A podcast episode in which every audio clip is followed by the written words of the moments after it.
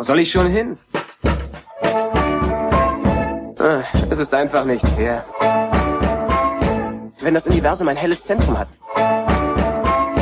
bist du auf diesem Planeten am weitesten davon weg. Blue Milk Blues. Herzlich willkommen zur 69. Folge von Blue Milk Blues, einem normalerweise monatlichen, aber im Moment wöchentlichen Star Wars Podcast.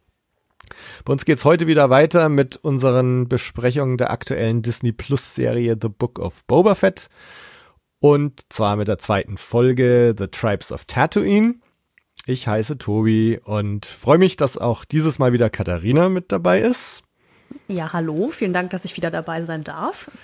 Und auch heute haben wir wieder einen besonderen Gast dabei, der die Star Wars Geschichte Smugglers Run gezeichnet hat, äh, an Star Wars Rebels und Star Wars Resistance gearbeitet hat ähm, und außerdem bekannt ist für seine Arbeit zum Beispiel an äh, Malcolm Max oder Chroniken des Universums, nämlich Ingo Römling. Hi Ingo.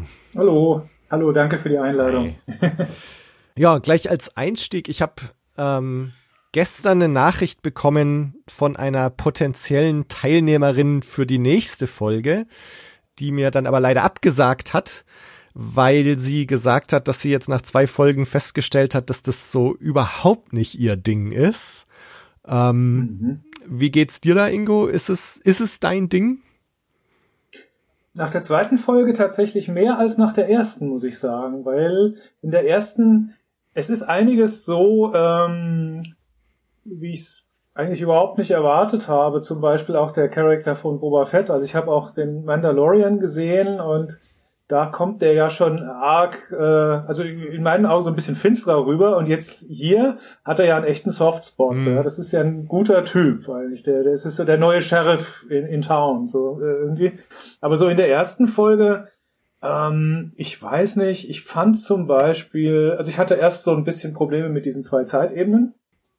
Ich hatte, es war wahrscheinlich auch Absicht, ja, also das alles noch so ein bisschen sich langsam äh, entwickeln zu lassen und dass der, der, der Betrachter da selber reinfindet. Ich habe das am Anfang erst nicht geschnallt, ja, dass das äh, Moment, Moment mal, was ist denn jetzt was? Aber dann, ja gut, ich fand so ein, äh, beim ersten Gucken fand ich es ein bisschen unrealistisch, beziehungsweise nicht so sofort glaubwürdig, dass der sich da einfach so rausfühlt aus diesem Salak irgendwie. Also, weil es hieß ja irgendwie, das muss ja so dieses Obermonster sein, wo du reinfällst und wirst, was weiß ich, keine Ahnung, tausend Jahre lang verdaut. Und das ist also das endgültige Schicksal, da drin gelandet zu sein. Deswegen hieß es ja auch, äh, der ist jetzt weg, ja, der äh, Boba Fett, Hm. den gibt's nicht Hm. mehr. Außerdem hat der Salach, ja, der hat ja gerülpst und so. Das ist in solchen Filmen immer ein, Verze ein, ein Zeichen dafür, dass die Verdauung hat bereits begonnen, es ist vorbei. Also, der ist weg. Der ist weg. Ja, Ja, also das ja. ist äh, der, der Schlusspunkt sozusagen. Und deswegen ähm, äh, fand ich das so ein bisschen, habe ich da auch gedacht, hä, naja, okay, okay. Also so nach dem Ende der ersten Folge war ich so ein bisschen irritiert, einfach so. Weil ich mir das doch echt anders vorgestellt habe.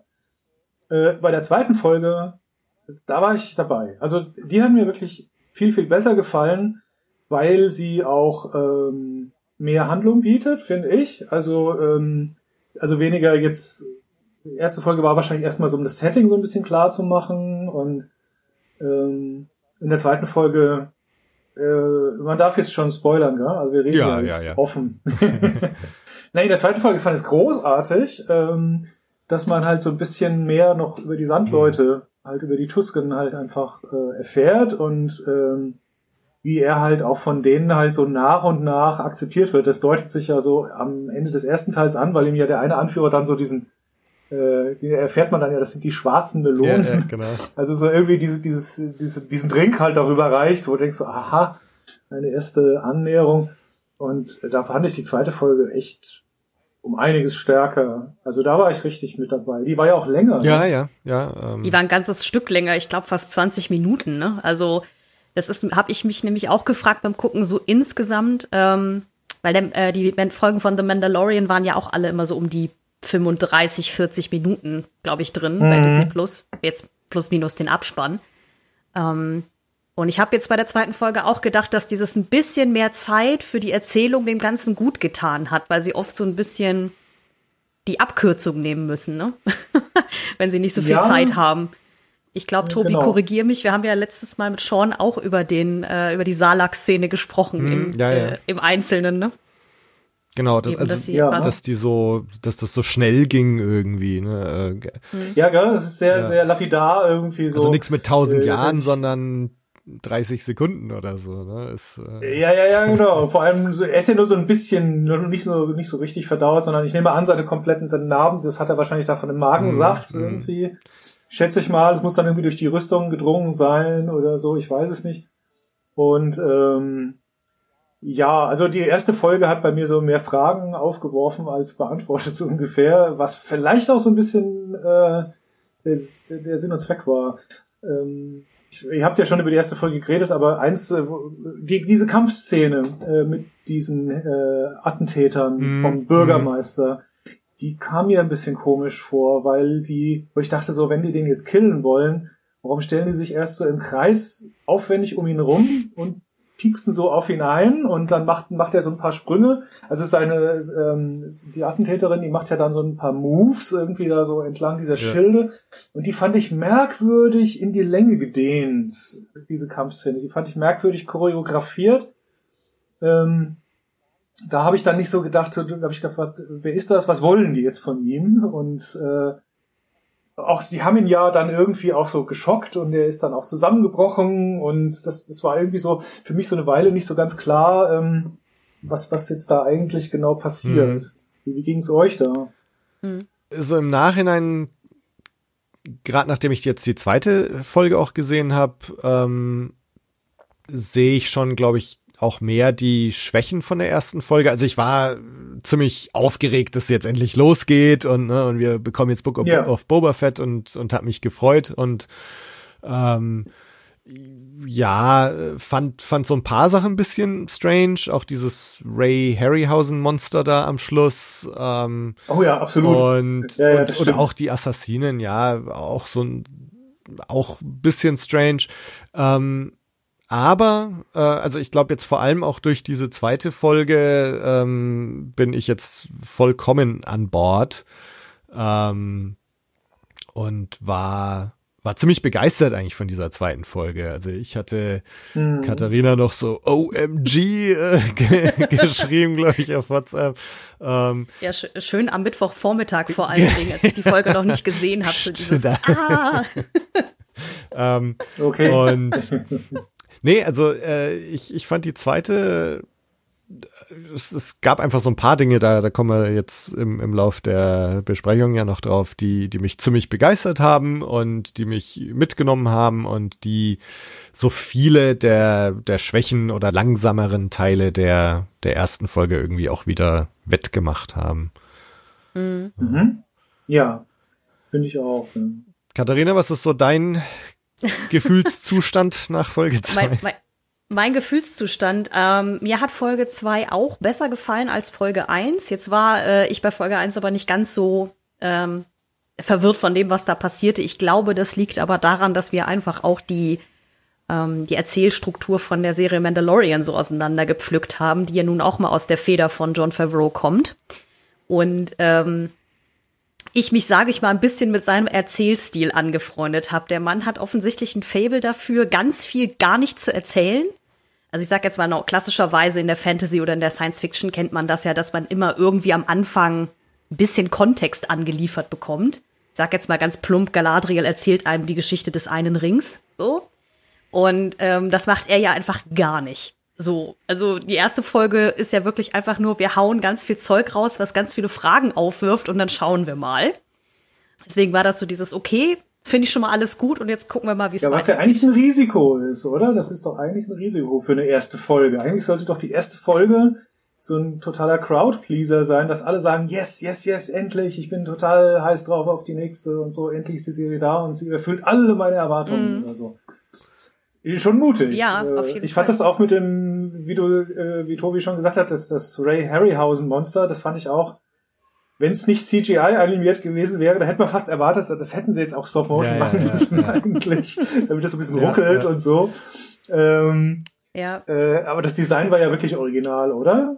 Also das, das, das war tatsächlich exakt äh, dachte, ich fühlte mich auch so ein bisschen an die Kampfszene mit, mit Captain Kirk und diesem, äh, das Gesicht, das war so diese komischen aufgesetzten Ja, Augen, Äh, irgendwie, das, das war schon irgendwie echt.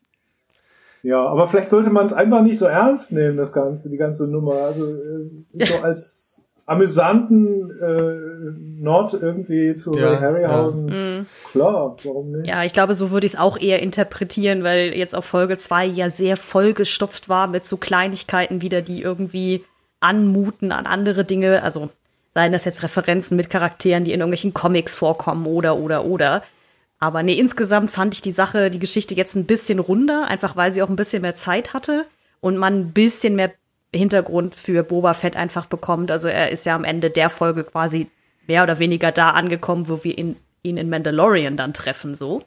Also von der, von, sein, von dem, was er so macht in seiner Freizeit als Ja. äh, Sand, Sandmenschen äh, Gefährte. Ähm, So deswegen, aber ja, ich war jetzt nach der zweiten Folge auch äh, deutlich, also noch mehr an Bord als nach der ersten, sagen wir es mal so. Ja. Hm?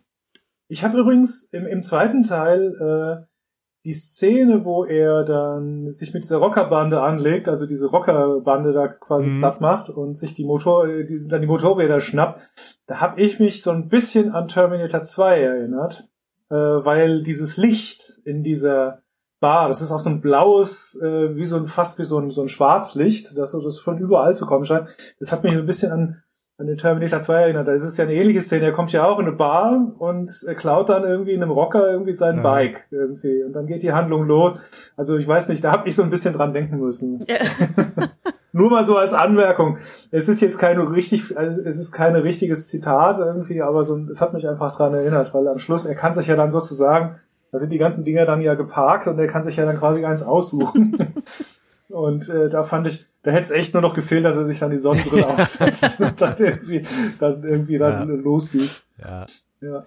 Da habe ich Ja. übrigens bei den Rockern ähm, die Star Wars äh, Schrift hier Aurebesh. Ach, sind auf der ich, Jacke Genau, ich habe ich hab mal einen Screenshot gemacht von der Jacke und habe dann nachgeschaut, Hast du was steht da eigentlich drauf.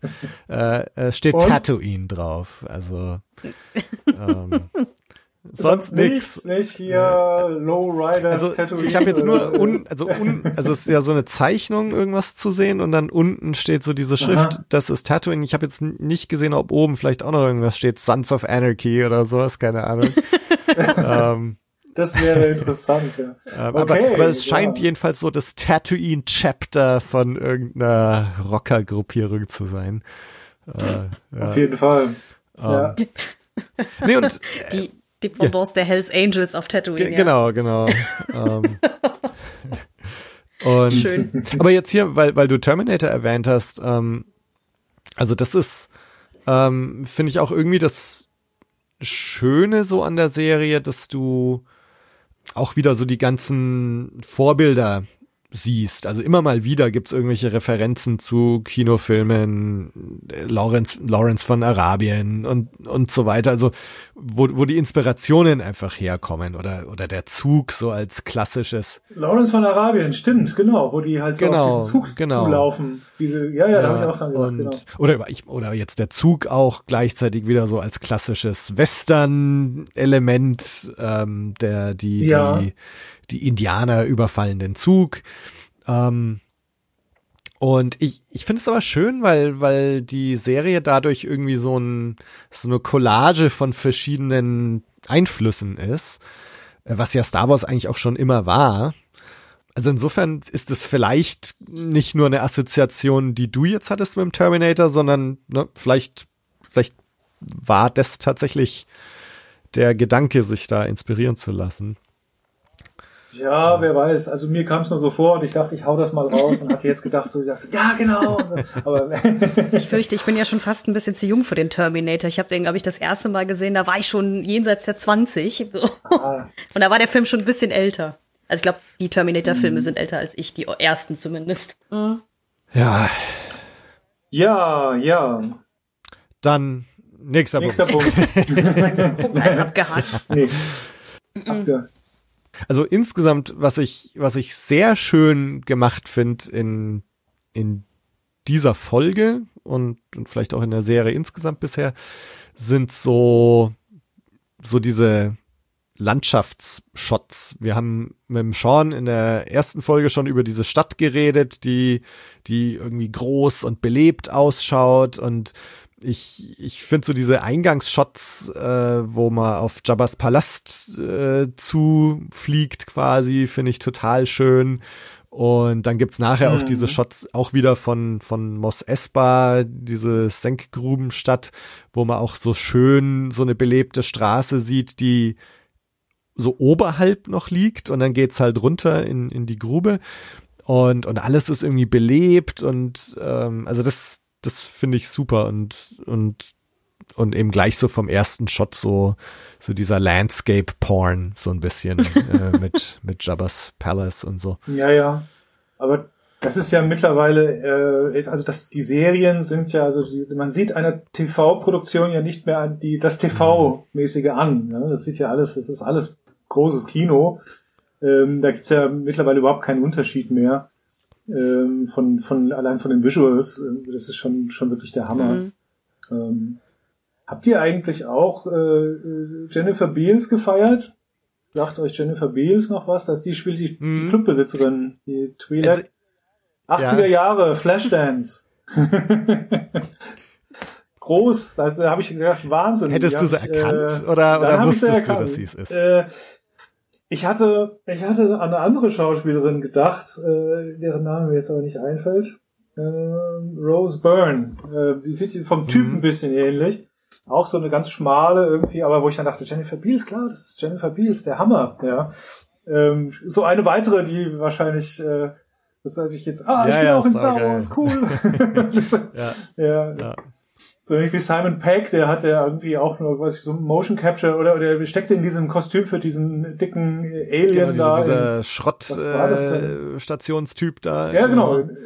Ja. Äh, genau, in äh, Episode ja. 7 und äh, und wo er, da gab es im Making of auch so ein, wo er kurz dann so, er steckt da in seinem Kostüm und äh, aber mit seinem echten Kopf, also hat er so runtergenommen und meint, oh, ich bin in Star Wars, davon habe ich immer geträumt und so. ja, da, da hat Jennifer Beals irgendwie eine, eine coolere Rolle dann, ne? So man, man Vielleicht. sieht sie richtig. Finde ich auch.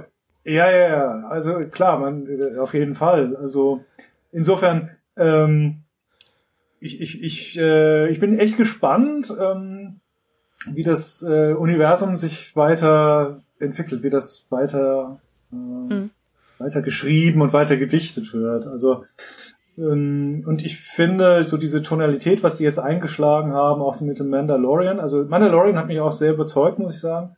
Und das geht jetzt ja mit Boba Fett so ein bisschen weiter. Also wir haben ja wieder einen Mandalorianer und wir haben so dieses Outlaw, ehrenhafte, Revolverheld-mäßige, dieses Western-Gefühl, es fühlt sich ja eigentlich nicht so richtig an wie diese Star Wars Filme, äh, sondern du hast halt irgendwie so dieses, es ist ja, ähm, ja, es ist irgendwie physischer, es ist irgendwie mehr, äh, ja, mehr so mhm. am Boden. Irgendwie ist es nicht so das große Galaktische und die großen Intrigen und die großen, äh, die große Politik, äh, was es übrigens auch war, was mich in Episode 1 bis 3 so ein bisschen mhm. abgeschreckt hat, was einfach zu viel. Es ist äh, ja, zu groß gewesen. Jetzt wieder zurück zu den kleineren Geschichten, zu den einzelnen Charakteren, zu den Geschichten, die sich halt um die ja. Figuren halt äh, äh, bilden und halt entwickeln. Und das ist schon, ähm, da ist viel mehr Raum für Sympathien wieder, finde ich. Also so, dass du halt eine Figur neu kennenlernst, also in diesem Fall ja auch so Boa Fett, ja, den hast du ja, also ich habe den anders eingeschätzt. Äh, oder was habt ihr gedacht? Hm, Gute Frage. Mhm.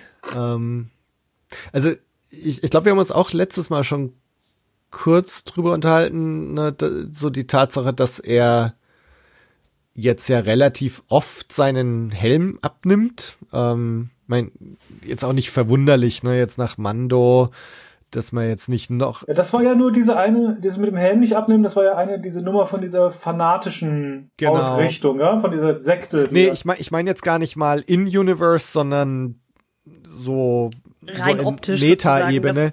Ähm, genau, das, dass man halt nicht jetzt noch eine zweite Serie macht, wo der Hauptprotagonist wieder hauptsächlich den Helm auf hat und man sieht ihn gar nicht.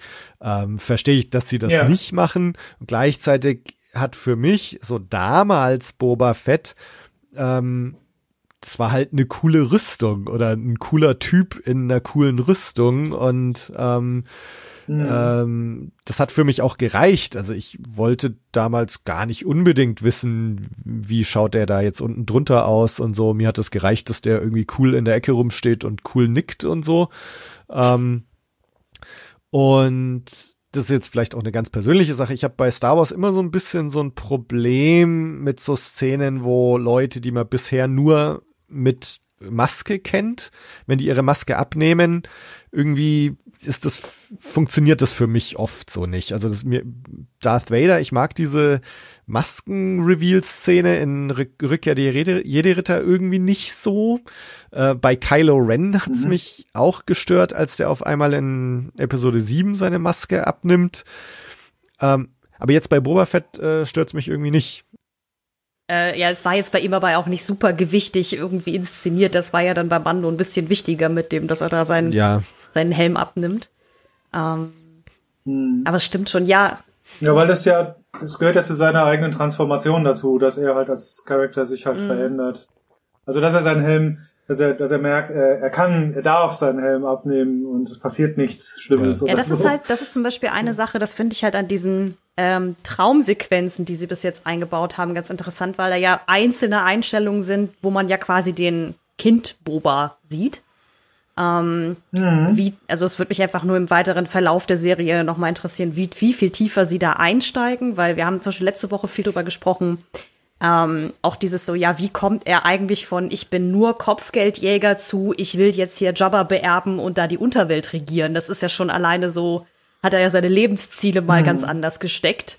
Ich meine, gut, man hat jetzt mit den Sandleuten im weiteren Verlauf der Folge ein bisschen andere, also hat man ein bisschen mehr Hintergrund dafür. Also, dass er ja da offensichtlich so eine Art, äh, keine Ahnung, ich will es jetzt nicht Erweckungserlebnis nennen, aber sowas in der Art ja offensichtlich hatte. Deswegen finde ich die Charakterentwicklung jetzt gerade nicht ganz so inkonsistent. Aber ich habe mir auch ehrlich gesagt früher über die Figur Boba Fett auch nicht viel Gedanken gemacht. Es war halt der Kopfgeldjäger, der der Rüstung in der Ecke steht, wenn ich ganz ehrlich bin. Ja, natürlich. Ich, ich denke auch, dass das, äh, dass da jetzt halt auch in diesen, äh, da kommt jetzt ganz viel, was, was vorher gar nicht, äh, so weit war das gar nicht gedacht, mhm. glaube ich. Also viele Charaktere bekommen jetzt auf einmal eine, eine Background-Story, die vorher einfach nicht mhm. existiert ja. hat. Ja. Ähm, ich habe ja mal den Bill Hargreaves getroffen, der den IG-88 gebaut hat. Der hätte gesagt, das gab's nicht, es gab keine Hintergrundstory, er hat keinen Namen, der hieß nur The Heavy Bastard, weil der halt einfach, äh, der hat den aus Flugzeugmotorteilen gebaut und weil es hieß, wir brauchen etwas, was groß und bedrohlich aussieht und ähm, im Hintergrund steht und einfach nur bedrohlich wirkt. So, dann hat er den halt gebaut, dass er halt auch sich ein bisschen, er kann ein bisschen den Kopf drehen und es zischt ab und zu mal so Dampf aus, aus diesen, aus irgendwelchen Leitungen und so und das war's. Und jetzt später hat er dann ja, der hat ja Kumpels bekommen, der, das ist ja jetzt, oder im, ich fand äh, dann Mandalorian, das fand ich genial. Also, Mega, ja. Ja, ich habe hier bei Smugglers Run, ich war ein groß, bin oder war und bin ein großer Fan von dem Captivator, also von dieser anderen IG-Einheit, die da ja auch eine Rolle spielt als Anführer von so einer Kopfgeldjägergruppe und auch so, wie der spricht, ja, von sich selbst, so in der, ich glaube, dritten Person oder so, er sagt, ja, diese Einheit ist so und so programmiert oder ähm, also so dieses Zwischending, dass der halt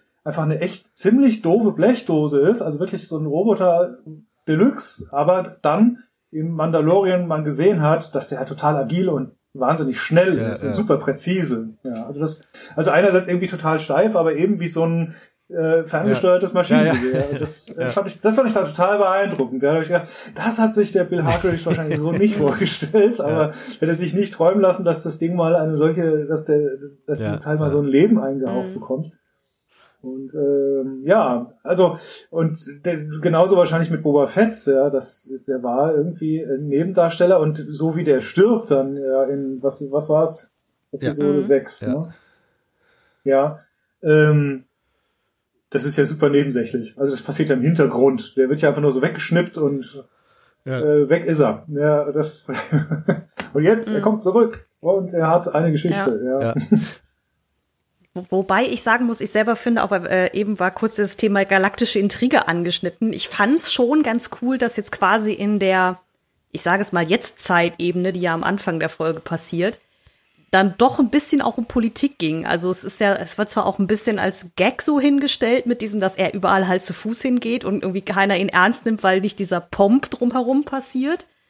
Ähm, umso ja. cooler fand ich dann, dass sie sich auch die Mühe gemacht haben, wie die zwei Hutten dann vorgestellt wurden.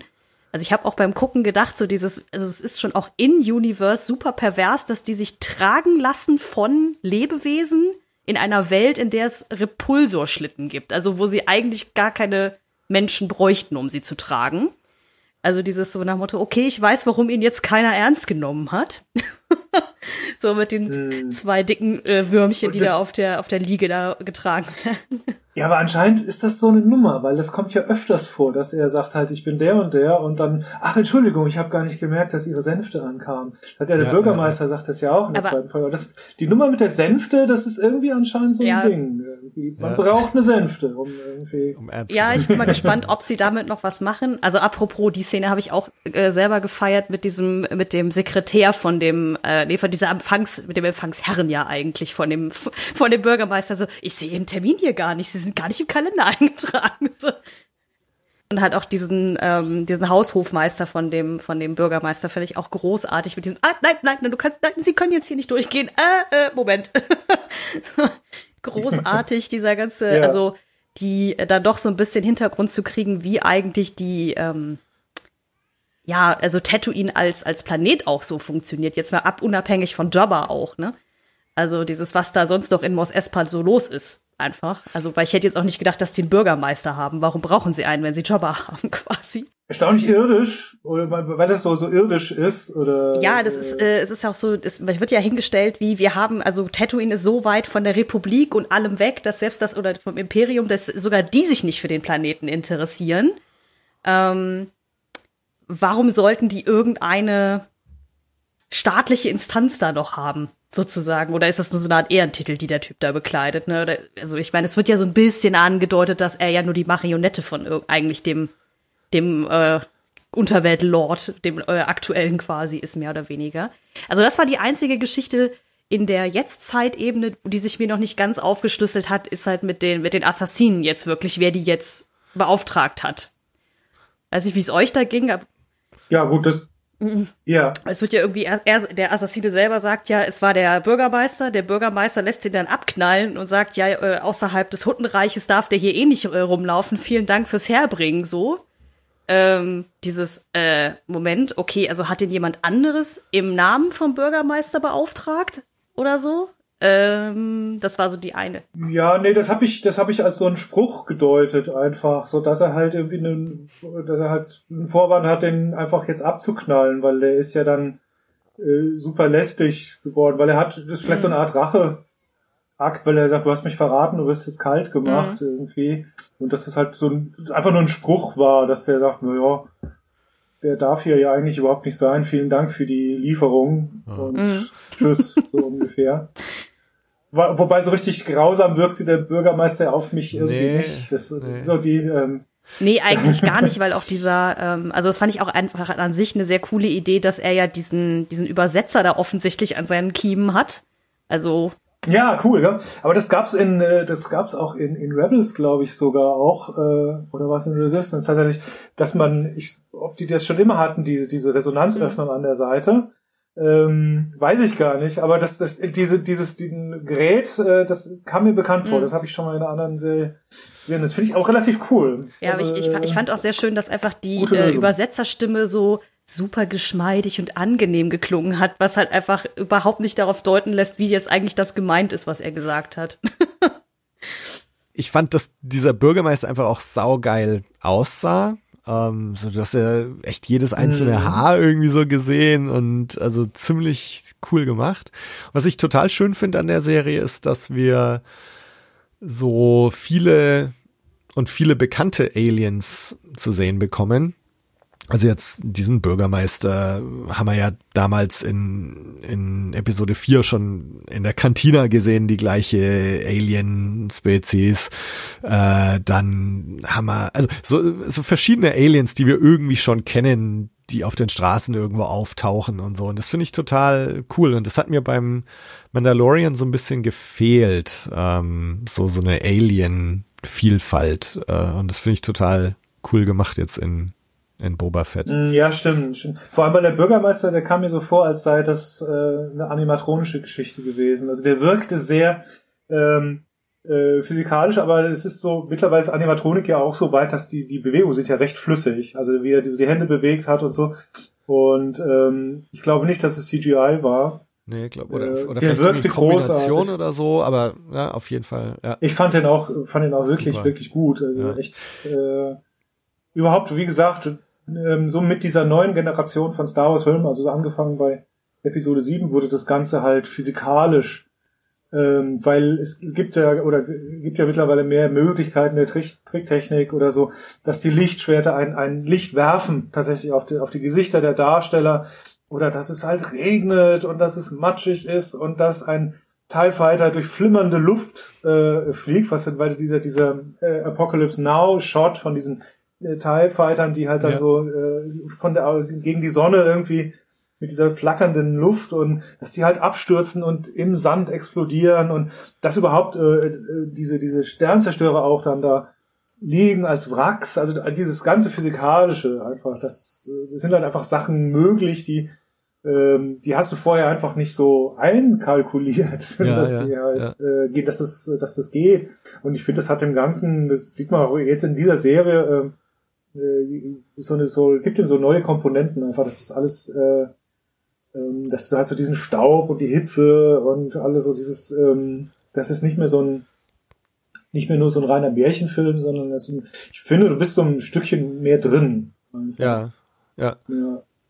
Wo man gerade so bei, bei echt ausschauen und so, so, also was, was mir so ein bisschen negativ aufgefallen ist, die Trandoshaner, also die, diese Aliens, die, wo Bosk, der Kopfgeldjäger, diese Echsenwesen, äh, da finde ich, schauen die Augen so komisch aus. Also, Die sind komisch. also ich, ja, weiß, ich weiß nicht, ob die computeranimiert sind, ähm, also oder zumindest die Augen oder so, aber das, das finde ich irgendwie strange. Das fand ich im Trailer schon so, dass der irgendwie so komisch aussah. Ja, die sehen sehr, äh, ich, ich weiß nicht, die hatten früher andere Augen oder waren die nur schwarz sogar? Vielleicht? Ich weiß es gar nicht. Ja, oder Äh, vielleicht, das gibt den, ja. vielleicht weil das einfach, ich, ich weiß jetzt auch nicht, ich könnte mir vorstellen, dass der Bosk damals irgendwelche so, so Glasperlen oder sowas an der Seite hatte, ne, dass das halt wie bei den Ewoks einfach so starre Glasaugen sind oder so, diese Mhm. auf die Maske draufgeklebt haben. Keine Ahnung. Ja, ich finde auch, dass die Augen halt, äh, die sind erstaunlich menschlich, weil die ja so eine Blickrichtung auch haben. Also die, Genau, wo genau. zum Beispiel die Szene, wo die dann so, so zwei sitzen am Tisch und äh, gucken vorbei, wie, wie er halt vorbeiläuft und äh, das gibt denen halt sowas ganz komisch nicht außerirdisches, Ja. also weil die sehen relativ menschlich aus, Ja. diese Augen. Finde ich auch, äh, muss ich dir recht geben, finde ich auch ein bisschen merkwürdig tatsächlich. Ich habe jetzt bei den Trandoshana nicht ganz genau hingeguckt. Ich habe aber auch nur gedacht, irgendwie, irgendwas stimmt nicht beim Hinschauen. Mhm. Also dieses, irgendwie fallen sie mir auf. Ich weiß aber nicht genau warum, aber es kann sein, dass es die Augen waren tatsächlich, ja. Also es ist, es ist ja ähnlich wie bei den, ich glaube, diese, ähm, na, wie heißen sie denn, die grünen Schweine. Leibwächter, die Gamora, äh, Gamoreaner. Ja. Die, die darfst du dir, glaube ich, auch nicht zu lange angucken. Durfte man sich in äh, Rückkehr der Jedi-Ritter wahrscheinlich auch nicht. Aber äh, dieses, dass man dann wahrscheinlich auch zu genau sehen könnte, dass die auch ein Suit oder sowas anhaben, ne? Mit einer, mit dieser, die haben ja so einen Lendenschurz oder sowas noch drüber, aber Ja. Ja. Ich muss aber ehrlich sagen, ich finde das, ich, ich feiere das total, dass die das wieder, dass das wieder mehr gemacht wird. Also dass diese ähm, so äh, Real äh, Effects ein- einfach gemacht werden und nicht, äh, nicht immer der Computer herbeigezerrt wird.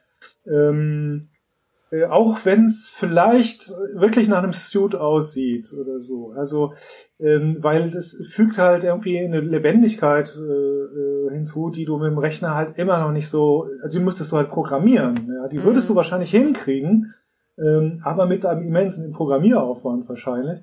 Und das, was halt ein Schauspieler mit einem kurzen Kopfnicken hinbekommt äh, und was du mit einem Rechner in stundenlanger und tagelanger Programmierarbeit wahrscheinlich einbimsen muss, bis das hinhaut, ähm, das kannst du nicht so einfach äh, ersetzen. Also ich, ich feiere das. Also ähm, ich habe das sehr begrüßt, als ich dann gehört habe, die bauen wieder mehr, die bauen wieder Sets, die bauen wieder Props. Ähm, es ist nicht so viel äh, Greenscreen und alles äh, und das, ich finde, das merkt man auch. Ja, Also ich absolut. lass, ja, ich lass mich ja gerne übertölpeln, auch so von Special Effects. Ich habe auch ein paar Mal schon gestaunt, dass Sachen aus dem Rechner sind, wo du nicht glaubst, dass sie aus dem Rechner sind. Mhm. Und umgekehrt, tatsächlich. Mhm. Ähm, aber Ja, ähm, ich finde schon rund. Ja, insgesamt finde ich das eigentlich auch viel, viel schöner. Also generell finde ich, dass ähm, die ganze, das ganze Setting für Mos Espa jetzt ähm, sehr viel lebendiger ist. Also nicht nur im Vergleich zu Mando, so, weil da einfach ein paar mehr Leute rumlaufen, sondern einfach, dass diese ganze Szene, in der sie sich bewegen, auch wirklich echt und anfassbar wirkt. Das ist ja ein bisschen die optische oder generell die Schwäche der äh, von Episode 1, 2, 3, dass man einfach zu oft sieht, dass die Leute nichts hatten, womit sie interagieren konnten. Meine Lieblingsszene ist immer, wenn Padme diesen nicht vorhandenen Birnenschnitz aus der Luft pieksen muss. Das Oh sieht, Mann, ja, ja. Ist, das sieht immer so ganz schlimm aus.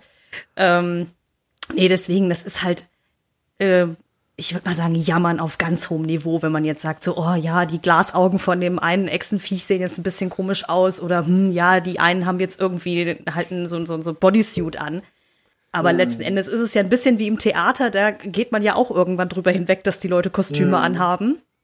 Ja, äh, Ja. genau das meine ich, genau das meine ich. Ich bin, ich bin eher so der Freund von, lass es ruhig lieber billiger aussehen, äh, als zu teuer und dann schlecht animiert. Weißt du, was ich meine? Also, da bin ich eher, ähm, also ich bin da halt auch, ich, ich mag ja zum Beispiel auch die, wirklich diese alten Stop-Motion animierten Filme, weil die so eine eigenartige, sie hatten so einen eigenartigen Charme, so eine eigenartige Magie. Irgendwie. Du hast natürlich gesehen, dass es irgendwie getrickst und montiert. Du hast ja auch die Kanten gesehen, früher noch so, wie das alles so ineinander äh, ähm, äh, montiert war und so. Das muss ich aber sagen, das ist aber eher, finde ich, fürs Auge, also für mein Auge angenehmer, als eine über, überfrachtete und, und wirklich zu glatt gebügelte Szenerie, die aus dem Rechner Ja, kommt. ja. Mhm. Wo mal gerade Ja, hier von okay. aus dem Rechner, wie fandet ihr die zwei Hutten, die Zwillinge? Fand ich okay. Ja, da, War in Ordnung. Ja. da war auch die, für mich kurz die Frage, sind die aus dem Rechner oder sind die auch Animatronik? Also da war ich mir nicht sicher, aber ich glaube, sie sind aus dem Rechner, ne? so Vielleicht auch hier eine Kombination tatsächlich. Mhm. Wenn sie aus dem Rechner waren, äh, haben sie es insofern gut gemacht, weil sie äh, nicht zu viel äh, reingepackt haben. Weil total hätten, wir hätten ja zum Beispiel hergehen können und sagen, wir geben denen jetzt mehr Mimik ja, oder so. Ähm, das wäre ja möglich gewesen, aber dadurch, dass Jabba ja wirklich nur, er kann ja nur ein bisschen was mit den Augen und diesen gewaltigen Mund auf und zu machen, haben sie sich da, wenn es CGI ist, äh, zurückgehalten und sehr bei, ist, sind sehr bei Jabba Ja. geblieben, ja. Ich fand die gut. Kann's nicht mal, kann nicht mal sagen, ob das tatsächlich äh, Ja, also an- animatronisch, ja. ich bin jetzt davon ausgegangen, dass es CGI ist, aber ähm, ja. Auch, Vielleicht auch haben weil es mit du, Motion Capture kombiniert oder so, keine Ahnung, aber mhm. Müsste ich nochmal sie haben ja diesen, äh, der männliche Zwilling hat ja dieses Viech da, dieses Meerschweinchen in der Hand, äh, und das macht ja noch diesen äh, Fluchtversuch. Ich weiß nicht, ob euch das aufgefallen ist. ich fand das Ja, ich das wie, großartig. so, wie, so, wie so eine weiße Ratte. Ja, ja, oder und so. der, der, der, äh, der schaut noch so, ah, und dann versucht er so in die Finger zu beißen und so. Und, ähm, und Ja. ich meine, das kommt ja garantiert aus dem Computer. Ähm, also insofern ist es auf jeden Fall irgendwie so eine Combo. Aber im, im Fall von diesem weißen Meerschweinchenviech, da äh, fand ich das total gelungen und bereichernd irgendwie, ne? So, so dieses, diesen kleinen Gag so am, am Bildschirmrand noch mit einzubauen. Äh, also das, das, das, das sind dann so Momente, wo das CGI dann auch irgendwie gut funktioniert und, äh, und auch einen echten Mehrwert bringt, finde ich. Na. die kleinen Gags. Oder die kleine Ratte, die dann äh, in der Höhle vom Renkor auftaucht. Ja. Das, ist, das ist alles leer, und da kommt aber so eine erstaunlich irdische Ratte. Da hat man ja gerade noch gewartet, dass so das, das Grillenzirpen kommt, ne? So um, um die Leere nochmal zu. ja, ja. Äh, da, neben, nebenbei bemerkt, äh, die Szene fand ich schon auch irgendwie ganz cool. Also äh, wir haben uns jetzt beim letzten Mal oder auch beim Mando schon drüber unterhalten, dass Mandalorian, als sie auf Tatooine sind, schaut es ja auch so total leer gefegt alles aus und äh, wir haben uns dann damals drüber unterhalten und auch in der letzten Folge nochmal so, ist es Absicht gewesen oder ist es einfach eine Budgetsache gewesen? Und, und hier finde ich es jetzt eben auch, also diese, die Tatsache, dass da kein Rancor ist und dass auch der ganze Palast irgendwie so leer ist, das ist ja, das ist ja gewollt irgendwie und, äh, und ich finde, man merkt es auch durch die, die Musik auch nochmal. Also mir ist da so aufgefallen, wie krass das auch ist, jetzt Jabba's Palast, äh, ohne die John Williams Musik und ohne so die klassische Star Wars musikalische Untermalung zu sehen, weil sie da ja sehr spärlich auch mit Musik unterwegs waren jetzt am Anfang vom, von der Folge zwei jetzt. Ähm, also es ist mhm. alles so ein bisschen auf Reduktion, auf Leere, auf, ne, da war mal viel los, aber jetzt ist nicht mehr so viel los. Äh, und das hat schon Methode irgendwie, glaube ich. Mhm. Ich glaube auch, ich glaube auch. Weil es ist ja so, ähm, ich beginne jetzt auch die Figur von, von Boa Fett so ein bisschen besser zu verstehen, weil er sagt ja, ich möchte herrschen durch Respekt. Ja, und er ist ja so ein, er hat, er ist so ein bisschen ja, er lässt nicht mit sich spaßen, aber er ist ja auch gerecht. So ein bisschen. Er hat schon so ein so was Generöses jetzt. Ja? Also das ganze Auftreten von ihm ist ja so ähm, ja, er hat schon sowas Anführermäßiges eigentlich. Und er beginnt jetzt ja überall so seine äh, Connections zu machen. Also er, ähm, zum Beispiel jetzt haben, als sie diesen Zug halt überfallen haben, dass mir noch nicht so ganz klar ist, woher kommt dieser Zug und wohin fährt er, was ist das für ein Zug? Hab, habt ihr das irgendwie verstanden? Ähm, also ich, ich habe eigentlich nur mitgenommen, dass diese äh, Fischwesen oder was da an Aliens drauf gesessen hat, dass die ja irgendwie offenbar zu irgendeinem Krimi, ähm, zu einem Syndikat gehören, also irgendwie ja, ja. außerweltlich wahrscheinlich irgendwie unterwegs sind und äh, er fragt sie ja, ob sie Spice schmuggeln. Also es sind ja offensichtlich Drogenhändler in irgendeiner Drogen Schmuggler in irgendeiner Art und Weise, ja, die da ja. irgendwie durchgehen. Und ich glaube, mehr muss man halt nicht wissen, außer, also es geht ja ein bisschen eigentlich eher nur darum, dass die einfach nicht die Tasken belästigen sollen, mehr oder weniger. Äh, weil er, er sagt ja auch so dieses nach Motto, scher dich hier weg so. Ähm, so, mein, ich, ich gebe dir dein Leben als Geschenk oder irgendwie sowas, nur als Dreingabe, sagt er ja noch, glaube ich, zum Schluss. Ähm, ich glaube, das war aber auch das Einzige. Es ist halt irgendwie spannend, ob die Tasken in der Jetztzeit zum Beispiel halt auch nochmal vorkommen. Weil ich glaube auch, wie Tobi gesagt hat, dass der Palast so leer gefegt ist, ist halt auch, glaube ich, einfach, um visuell zu zeigen, er startet halt bei Null, da wo er jetzt anfängt. Genau, ne? genau. Mhm. Also er hat halt quasi seine, seine Fennec, mit der er da irgendwie ähm, rummarschiert und jetzt seine zwei Leibwachen und das war es dann eigentlich auch schon in dem Palast so, ne? Mhm. Genau, das sehe ich genauso. Mhm. Da wird sich der Palast wahrscheinlich so nach und nach füllen. Ja, bin gespannt. Mit seinen neuen ja. Ja, ja, dann hocken dann die, dann kommt die Band auch wieder. Habt ihr bemerkt übrigens, dass die Band in der Kantina eine Latin-Version äh, von der Cantina-Thema ja, ja, gespielt ja, hat. Gut. Fand ich ziemlich geil. Ja, ja ich habe eh gefeiert, dass da Max Rebo, dieser blaue Elefant, dass der wieder auftaucht. Äh, sehr geil. Ja, ja. Ja, und das, ja. der, der Cantina-Song scheint äh, der absolute Standard zu sein. Ne? Also da wird nichts Neues gespielt, sondern eine, eine Latin-Version davon. es ist ja wie im wahren ja. Leben, da wird ja auch alle 20 Jahre nur recycelt. Ja gut, wenn du einen Hit hast, ne, dann muss der ausgeschlachtet werden. Ah, ich finde das, ich finde das super charmant, sowas zu machen, dass man halt so ein bisschen auch die, die, die Fans halt abholt und ich finde das auch super legitim und auch wichtig bei sowas, weil wenn man sich das mal überlegt, das ist ja eine ganze, das sind ja fast zwei Generationen jetzt, wie alt dieses Ding ist. Ja, also die Kinder kennen's und die Eltern kennen's und ähm, jeder feiert das. Äh, ich finde, das ist so das, das, was mir gefällt an dem Star Wars Universum. Jeder kann das so auf seine Art irgendwie feiern. Ja, ähm, jeder kann so, ist mittlerweile so komplex, dass jeder da so sein Ding irgendwo finden kann. Und äh, zum Beispiel meine Freundin zum Beispiel äh, ist gar nicht so ein Die Hard Fan von den Filmen, aber sie feiert die Thrawn-Bücher äh, sehr von Timothy Zahn. Ähm, und dann gab es auch so X-Wing-Romane äh, und so, während ich zum Beispiel die Bücher nie gelesen habe. Keine Ahnung, wusste ich gar nicht, dass es da so viel gibt, aber da habe ich halt auch gedacht, das ist mittlerweile so komplex, so groß geworden, das ist ja auch lange so weiterentwickelt worden, äh, ohne das Zutun von, von äh, Lucasfilm und so weiter, ähm, dass da jeder so sein Ding irgendwie drin finden kann. Ich schweife ab. nee, aber, nee, aber äh, ist ja auch vollkommen richtig. Also und ich hatte gestern gen genau so einen Gedanken auch, wo ich mir gedacht habe, so, es, es gibt doch bestimmt jetzt auch wieder irgendwelche Kids oder Jugendliche, wo Book of Boba Fett vielleicht sogar der erste Kontaktpunkt mit Star Wars ist. Ähm, und ich finde es total schön. Ja, also ja, ganz bestimmt. Mhm. Ja klar.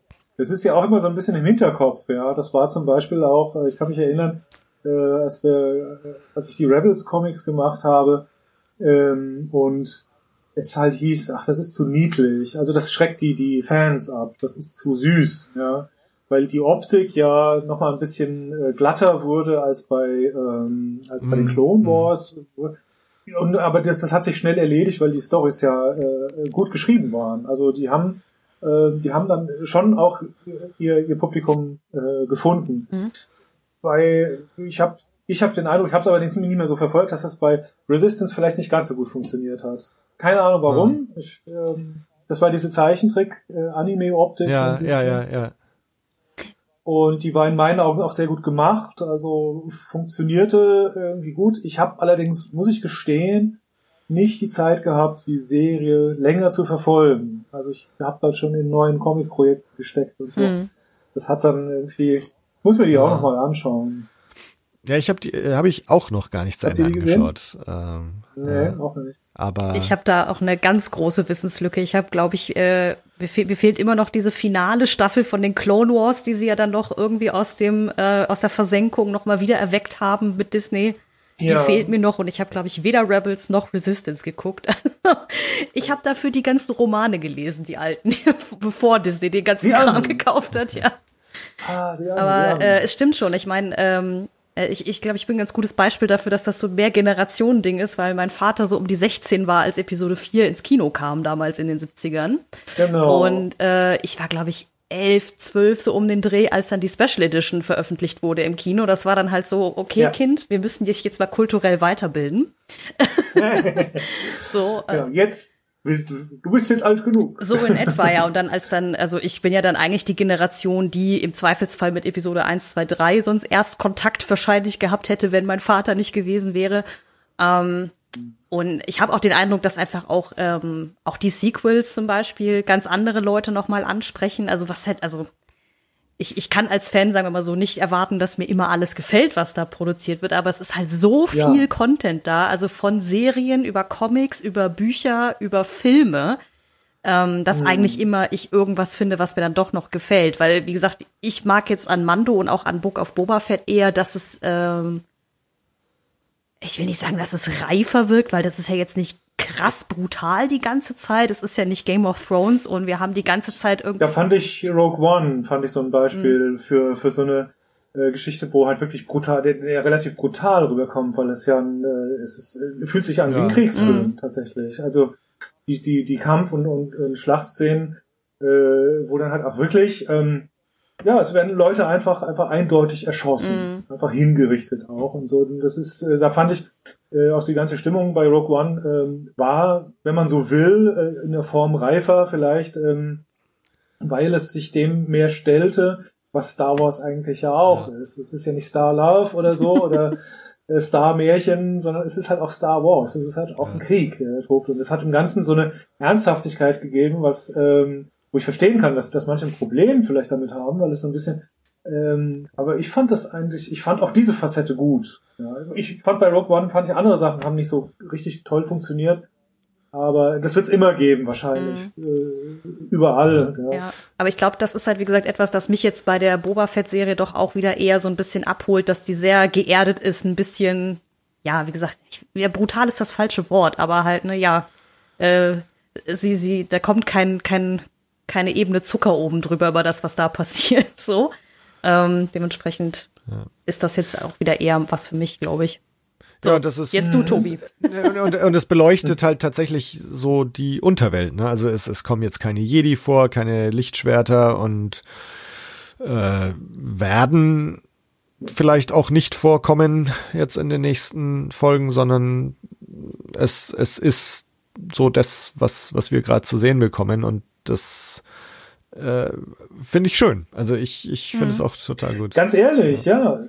Ich könnte auch drauf Ja, verzichten, muss ja. ich sagen. Also ich brauche jetzt nicht unbedingt noch einen Nee, nee, also äh, in der ich, Serie. Also es, es, es, mehrere, es mehren sich ja jetzt Gerüchte, dass, äh, dass man noch die und die Figur und den und den und das und das alles noch zu sehen bekommt, noch weitere Cameos und so. Und äh, ich weiß nicht, also ich wäre vollkommen damit zufrieden, wenn das alles nicht passiert, sondern wenn wenn es so weitergeht wie bisher.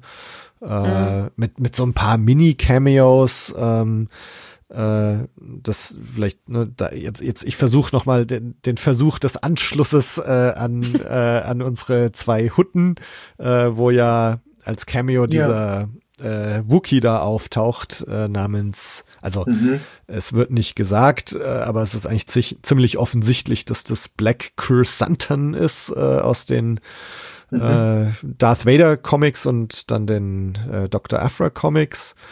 Ähm, Meinst du, Dr. Afra wird auch irgendwann kommen? also, ne, wenn, also ich, ich denke schon, dass wir sie irgendwann mal zu sehen bekommen. Ähm, und vielleicht auch Mhm. nur in so einer, ne, in so einer kleinen Rolle wie jetzt der Wookie, der, der taucht halt mal auf und gut, wahrscheinlich sehen wir ihn schon mal wieder, denke ich mal.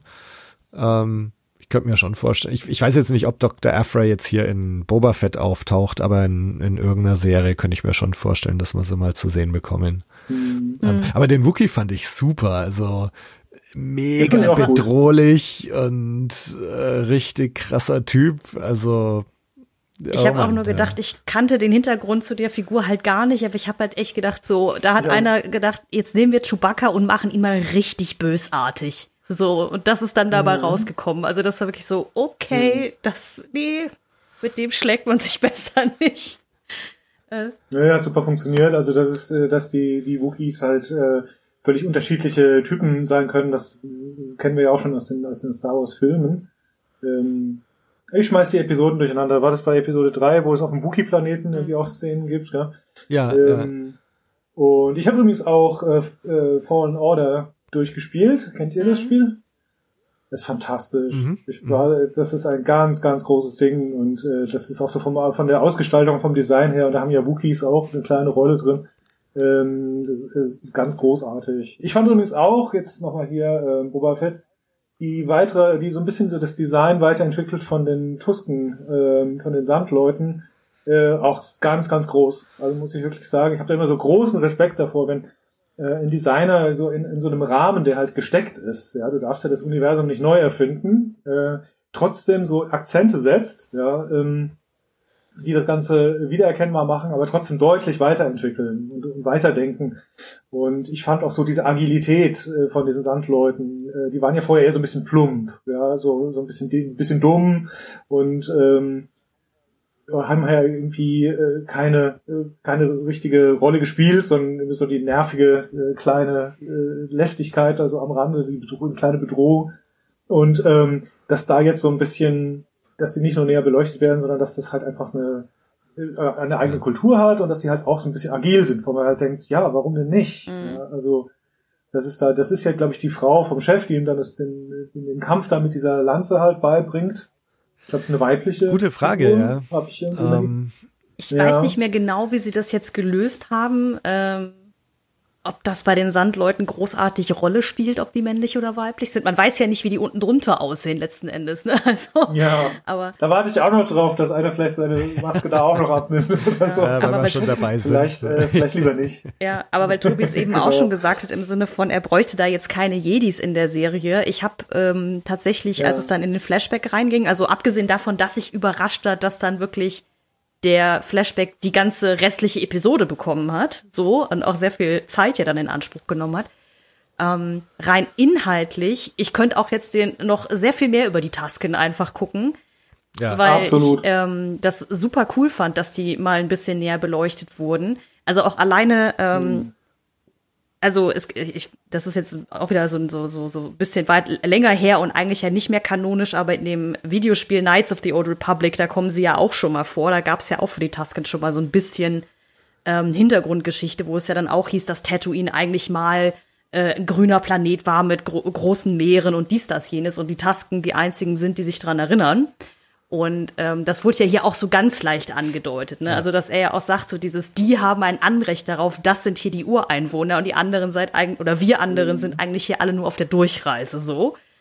Ähm, mhm. Das fand ich halt extrem cool und auch die, äh, ich fand es schon bei Mando sehr, sehr gut, aber hier fand ich es noch ein bisschen geiler, diese Kombination auch mit der, äh, mit dieser ähm, Gestensprache, also dieser Hand, diesen Handzeichen und so ähm, das noch irgendwie mhm. mit auszubauen. Also da war ich ganz großer Fan von in dieser Folge. Mhm.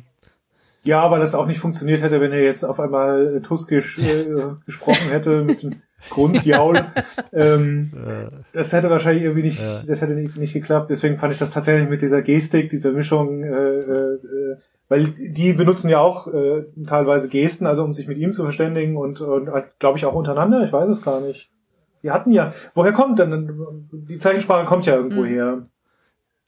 Also in irgendeiner Form äh, habe ich das schon so gekauft, dass das von denen stammt. Äh, ich weiß jetzt gar nicht mehr im Mando, Oder? ob die, also jetzt in, in Boba Fett, da schreien sie sich ja eher alle an mit ihren Urlauten. Also ich glaube nicht, dass man mhm. sie da jetzt sieht, wie sie untereinander mit den Handzeichen kommunizieren. Beim Mando habe ich es jetzt gar nicht im Kopf, ob sie da untereinander mit ihren Handzeichen sprechen oder eben auch nur, wenn sie sich mit, mit dem Mando unterhalten. Müssten wir jetzt nochmal schauen. Ja. Das wüsste ich jetzt auch nicht. Ja, er lernt ja eigentlich, er lernt ja mehr ja. von ihnen als sie von ihm. Also obwohl er, er bringt ihn ja das Motorrad. Ah, das war so großartig. Boba Fett's Fahrschule, ey. ja, ja, das fand ich auch gut. Wie ein Banter. Äh, ja. Auf jeden Fall. Oh. Ja, und dann hm. aber auch dieses, okay, der Witz zündet nicht, ja, dann halt nicht. So. Sehr, sehr ernüchternd, aber es war schön. Um, ähm. ja, also ich habe ja. äh, ich habe das total geliebt, diese ganze Sandleuten-Sequenz. Und also mir geht's ja. genauso. Also ne, wenn der, wenn der Rest der Serie nur damit äh, weitergeht, wäre auch okay. Ja. Ähm, ich ich bin aber auch gespannt, Katharina, du hast äh, vorhin schon angesprochen, wir haben ja jetzt in der Jetzt-Zeit der Serie äh, bisher noch gar keine Sandleute gesehen in mhm. seinem Palast oder so. Also äh, bin mal gespannt, äh, ob, ob die halt einfach in ihren Zelten geblieben sind in der Wüste oder ob es tatsächlich diesem Stamm noch an den Kragen geht. Mhm. Er ist ja quasi einer von ihnen. Er ist ja, ja irgendwie ja. Äh, aufgenommen worden. Ja, ja ich musste äh, was, auch. Ja. Mal sehen. Sorry, ich musste auch an Tobi denken, von wegen, äh, er ist jetzt der mit dem Wolf tanzt. Ne? Exakt, ja, ja, ja, das ist auch die, die ganze der Aufbau ähm, ist auch ziemlich identisch eigentlich, wo er dann mit denen auch ums Feuer tanzt und so. Das ist schon äh, alles schon dieses klassische Ding. Äh, er hat sich jetzt dem nativen, äh, der nativen Bevölkerung so weit angenähert und irgendwie müssen sie dann immer ums Feuer tanzen und so. Ja. Ist okay, ich, ist okay, ich, ich kaufe das. Ja. Also meine äh, Vermutung ist, dass noch was kommt, weil, äh, weil wir haben eben ja schon über diese Szene gesprochen, wenn er in der Bar auftaucht und den Bikern da ihre ihre ähm, ihre ja ihre Bikes abnimmt. Ähm, ich habe schon beim, ich habe die Folge jetzt zweimal gesehen und ich habe schon beim ersten Mal gedacht, irgendwie bleibt die Kamera merkwürdig lange auf den beiden Menschen, die da hocken, auf diesen zwei Feuchtfarmern, auf dem Pärchen, dafür, dass die eigentlich da nichts machen in der Szene großartig, außer halt aufgemischt zu werden. Mhm. Ähm, und äh, ich habe es äh, bei beim ersten Mal mit Untertiteln geguckt, wo dann halt ihr Name ist Kami und das ist ja eine von Lukes alten Feuchtfarmer-Freundinnen, die mhm. äh, es in die Episode 4 halt nie reingeschafft hat. Das ist, glaube ich, nur in den ähm, geschnittenen Szenen mit ihm und mit Bix genau, und so ja. dann zu sehen. Aber ja. wo ich dann dachte so, okay, ob die noch mal vorkommen, ob diese Gang auch noch mal vorkommt Bestimmt. vielleicht, ne? Also, also zumindest diese zwei Feuchtfarmer, die, die, ähm, die spielen äh, eine zu große Rolle, ähm, als dass sie, also in meinen Augen, die tauchen bestimmt noch mal auf. Mhm. Wie gesagt, er macht halt überall schafft er sich Sympathien bei ganz unterschiedlichen Parteien jetzt auf, auf diesem Planeten und in dieser Gesellschaft. Und ich bin mir also echt fast hundertprozentig sicher, dass sich das irgendwann großes äh, Finale geben wird oder so, wo sich, wo sich das dann alles, alles auszahlt, wo dann hier sind meine ganzen Freunde oder so. Ja, ja. Jetzt, jetzt treten wir gemeinsam an gegen was weiß ich, wen, die großen. Ja. Die Hutten oder den großen bösen Endboss. Vielleicht macht er sich ja auch noch Freunde mit den Hutten. Am Ende sind alle befreundet. Das ist doch auch mal schön. es gibt gar keinen Antagonisten. Ja. Genau, das ist das große Novum. mal was ganz Neues. Was sagt ihr zu der Eidechse? Die Szene mit der Eidechse. Ich fand's auch cool wieder, also so dieses dieses Schamanentum, was du da so so mitbekommst und und auch wieder so ein äh, Western-Ding, dann rauchen sie halt Peyote oder oder sowas und äh, sind dann auf irgendeinem Trip in der Wüste. Aber dass das gleichzeitig auch wieder so eine so ein Worldbuilding ist, ne? dass das irgendwie so Teil dieser Taskenkultur ist, dass dass das vielleicht so ein Initiationsritus ist äh, und dann gehen sie in der Wüste in die Wüste und und auch so die die Frage, wo haben die eigentlich das ganze Holz her auf so einem Wüstenplaneten? Ne? Es wird ja auch irgendwie beantwortet, naja, da gab's halt mal ein Meer, da gab's mal Vegetation äh, und und das halt diese dieser Initiationsritus irgendwie ist, da Hai in die Wüste zu gehen und dann dein Holz zu finden, äh, fand ich ziemlich geil. Und halt auch, und dann so die Sprüche von ihm wieder, ne, so, ähm, auf Englisch sagt er a, a tricky little bugger, auf Deutsch sagt er gleich ein fixes kleines Kerlchen oder irgendwie sowas, ne, also ja. ihm da, ich glaube, ich habe ihn verschluckt. Ach so, ja, okay. Und, er kommt ja dann wieder raus. Und so. Ja, es ist dann halt die Frage, was bleibt. Also er hat ja, das heißt ja, er wird dich führen von mhm. jetzt an, so ungefähr. Und dann hat er ihm wahrscheinlich jetzt irgendwas, irgendwas verpasst. Er hat jetzt wahrscheinlich irgendwie so eine super äh, Fähigkeit oder sowas. Das, das wird wahrscheinlich noch rauskommen. Ähm, ich fand das cool, weil mich das echt überrascht hat, äh, dass sie ähm, eigentlich ist es natürlich ein bisschen unrealistisch, dass so ein Viech dann irgendwie jetzt, ohne da schlimme Verletzungen anzurichten, irgendwie bis sonst wohin vordringen ja. kann. Ähm, aber ich fand das so überraschend, äh, tatsächlich, weil ich dachte, was, was ist er jetzt? Ich habe da eigentlich dieses Körbchen dann, ja, und äh, ich dachte, da ist vielleicht irgend so ein Amulett oder ja, irgendwie so ein, ja. was heißt, so ein Wegfinder, sowas, irgendwie, keine Ahnung, irgendwas Magisches oder so. Und dann so, oh, eine Eidechse, hm, danke. Sein Gesichtsausdruck war aber auch großartig, ey. Ja, Dieses ähm, äh, äh, Danke.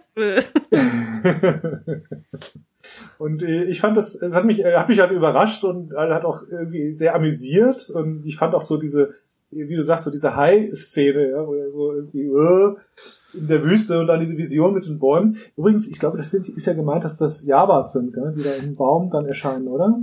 Genau, also in der im Abspann sind ja mal diese genau diese ja. Entwurfszeichnungen oder oder ähm, wie Konzeptzeichnungen oder wie nennt man es äh, genau und da sieht man ja dass das Javas sind genau das vielleicht auch nochmal eine Rolle spielen wird was haben Javas eigentlich für eine Rolle ja in dem Ganzen die ja. sind ja auch so eine das sind ja nur der ewige Sidekick irgendwie. ja ja ja die sind auch immer nur dazu da um irgendwen gerade mal zu nerven wenn es irgendwie passt ne? ja. ja Weil sie mal wieder vor allem sie haben ja sie haben ja die Rüstung Ah ja, stimmt. Ja, das muss er genau, ja auch noch also rausfinden, das, dass die ja was die haben, ja. Ja, ja. Ich gar nicht drüber nachgedacht. Ich war noch so sehr damit beschäftigt, irgendwie, weil ich das sehr clever gelöst fand, weil sie ja auf seinem Trip auch seine, äh, diese Kindheitsbilder von Camino quasi drüber gelegt haben, mit irgendwie, er ist ja auf quasi einer Meereswelt geboren worden, auf der nichts passiert ist auf der nichts war, außer halt. Ach, stimmt, ja. Genau, so, äh, und jetzt ist er halt in der Dü im Dünenmeer da mit den, mit den Tasken, wo halt auch irgendwie, also wo dann alles irgendwie tot ist. Ich fand es einfach an sich metaphorisch ein schönes Bild. Hm. Ähm, dass sie das so übereinander Stimmt. gelegt haben. Und da waren ja auch so ein paar Sachen wie, er hebt den Helm seines Vaters auf und dann war ja so sein Erwachsenengesicht auf den Helm so drauf, als Reflexion drauf gemacht und so eine Geschichten. Also, da habe ich irgendwie eher drüber nachgedacht. Mir sind die Javas ehrlich gesagt total entgangen. Ich weiß, ich war noch so von den Camino-Szenen äh, äh, irgendwie damit beschäftigt, geistig. Ja, ja. Was ich auch total cool fand, ähm, die Szene, wo sie dann seinen Gaffy-Stick da zusammen basteln. Mhm. Ähm, das ist auch so straight out of Macquarie. Also es gibt, es gibt so eine Entwurfszeichnung von ihm auch von 1900 was 76 oder wann er die alle angefangen hat, äh, wo du auch so so die Tasken siehst, wo die in der Wüste auch äh, genau dieses diese diese halb gerundete Form äh, vor der sie da stehen. Ähm, also es ist fast eins zu eins aus so einer Macquarie-Zeichnungen übernommen. Und das finde ich halt einfach auch total cool, dass man sich da ähm, auf, auf die Ralph McQuarrie-Designs beruft und so. Mhm. Ähm, Ja, und es Ja. sind alles so, so, so kleine Sachen, die, die, ne, wenn man es sieht und äh, man erkennt es, dann freut man sich und, und wenn man es nicht erkennt, dann, ne, dann ist das halt, die, die Szene spielt halt gerade da. Ne? Oder weil du jetzt Cammy, äh, seine, seine Feuchtfarmer-Freundin da erwähnt hast, ähm, das ist, das ist ja die Toshi Station, in der wir hier sind. Ähm, Ah, okay, gut, das habe das hab ich zum Beispiel nicht gestaltet, aber und, da haben sie sich auch, also wenn man, wenn man tatsächlich diese geschnittenen Szenen von A New Hope anschaut ähm, und, und vergleicht, also da haben sie sich tatsächlich Mühe gegeben, dass das so ähnlich ausschaut. Ähm, aha, okay. und äh, auch da wieder, ne, das ist so, Leute, krass, hier ist die Toshi Station, jetzt sehen wir sie mal ganz offiziell und, und in Action. Und wenn man es nicht erkennt, pff, ist auch wurscht, ob das jetzt die Toshi, Toshi Station ist oder nicht. Das ist halt die Bar, äh, wo jetzt diese Biker-Gang rumlungert. Und, Mhm. und viel mehr muss man eigentlich auch nicht wissen. Ähm, Das ist so, das ist aber eigentlich auch entgegen allem, was aktuell eigentlich in der Popkultur ja an Fanservice zelebriert wird. Ne? Also normalerweise ist es ja so, hier ist eine Referenz, jagt die nächste und die wird dir auch um die Ohren gehauen so. Die ist, das ist in der Serie extremst zurückhaltend, habe ich den Eindruck. Und das, das finde ich auch super, ne? Das- Das ist eben nicht so, dass der Bartender dann sagt so, Leute, wir sind hier in der Toshi Station, hier benehmen wir uns aber oder irgend also, dass, dass man auch auf jeden Fall noch weiß, äh, wo es jetzt gerade ist. Ähm, also von daher, äh, ja, finde ich das sehr, sehr zurückhaltend und, und cool gelöst. Mm, Ich bin mal gespannt. Es gab sowieso immer so kleine Details, die irgendwie im Szenenbild eingebaut waren, die ich großartig fand. Also das eine war halt, wie gesagt, diese, dieses weiße Meerschweinchen oder was auch immer da der äh, eine Hutte da verschlingt. Aber ich musste wirklich grinsen bei der einen Einstellung, wo dann irgendwie am linken Bildrand einer von den Tasken mit so einer Harke durch den Sand einfach nur geht, als ob er gerade einen Zen-Garten machen würde. Spaceballs. ja. Es war einfach so. Es macht überhaupt keinen Sie Sinn, aber es, ja, ich kenne sie die Wüste alles. Aber dieses so irgendwie, ach, irgendwie ist es herzig.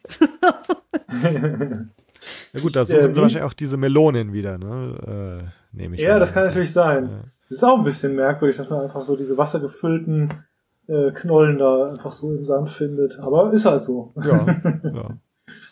Genau. Wie seht ihr eigentlich, wie ist denn das, also, wie ist denn, wie steht das zeitlich? Also es ist auch definitiv vor dem Mandalorianer, muss es, müsste es ja sein, eigentlich, oder? Ja, ja, Die zeitliche Zuordnung. ja. Weil beim Mandalorianer ist es doch, glaube ich, so, dass äh, Boba Fett hat ja auch seinen Auftritt, aber er kriegt ja seine Rüstung von jemand anderem. Jemand hat doch irgendwie diese Rüstung Genau, gekauft. genau. Ähm, also wenn man jetzt die Zeitlinie so anschaut, dann sind wir jetzt, also er kriegt ja am Ende von, von diesem Flashback, kriegt er dann diese schwarze Kutte ja angezogen. Mhm. Und als wir Boba Fett, man sieht ihn ja in irgendeiner Folge von Mandalorian, vielleicht ist es die erste von Staffel 2, sieht man ihn am Schluss ja so auf so einer Anhöhe stehen und da hat er genau diese Kutte an und äh, du siehst dann so, oh krass, das scheint Boba Fett zu sein. Ach so, also er hat auch, äh, er hatte diese Kutte. Genau, diese, Diese Kutte hat er in seinem allerersten Auftritt in Mandalorian an. Ah, siehst du, das weiß ich, wusste ich gar nicht mehr so. Genau, es hat ja dieser, dieser Cop Vant heißt er, dieser Sheriff in dieser Kleinstadt, wo der Mando dann hingeht. Ich glaube, der sagt, er hat die Rüstung von den Javas gekauft oder so. Mhm. Ja, der Mando nimmt ja, nimmt ja Cobb Van die Rüstung ab und nimmt die ja mit, weil es ist ja eine Beskar-Rüstung der Mandalorianer. Die muss er ja Genau. seinem Stamm wieder zuführen und so. Und Genau. ich glaube, es ging gegen Ende von Staffel 2 ja so, dass äh, Boba die mehr oder weniger aus der Razor Crest ja dann lootet, diese, die, die, seine Rüstung Genau, und das sich ist, ja überwirft. diesem, wo sie dieses Portal da aktivieren mit Grogu, dass er nach anderen Jedi ruft und dann kommen ja Boba und Fennec, bevor dann die Razor Crest äh, pulverisiert wird. Und vorher schnappt er sich da die Rüstung noch. Das heißt also, diese, diese Rüstungswiedereroberung, Das heißt also, dieser Trip zum Mandalorianer, um sich da die Rüstung dann zu holen, der findet irgendwo so zwischen diesen zwei Zeitebenen in Book of Boba Fett statt. Weil es ist schon seine Rüstung. Also diese Ja. Beule im Helm, das ist Genau. ja sein. Ja, das ist ja. schon alles sein Zeug. Ja. Also alles wieder ein bisschen aufpoliert und so. Ja. Das sieht ja alles wieder ziemlich, ziemlich neu aus. Genau, und so. die hat er im Mando dann ja auch schon poliert. Da, als er dann irgendwann am Schluss wieder auftritt, schaut die auf einmal auch total repariert aus und so. Ähm, Ja. und das ist er- halt, das weiß ich, weiß ich schon wieder gar Ja. nicht mehr.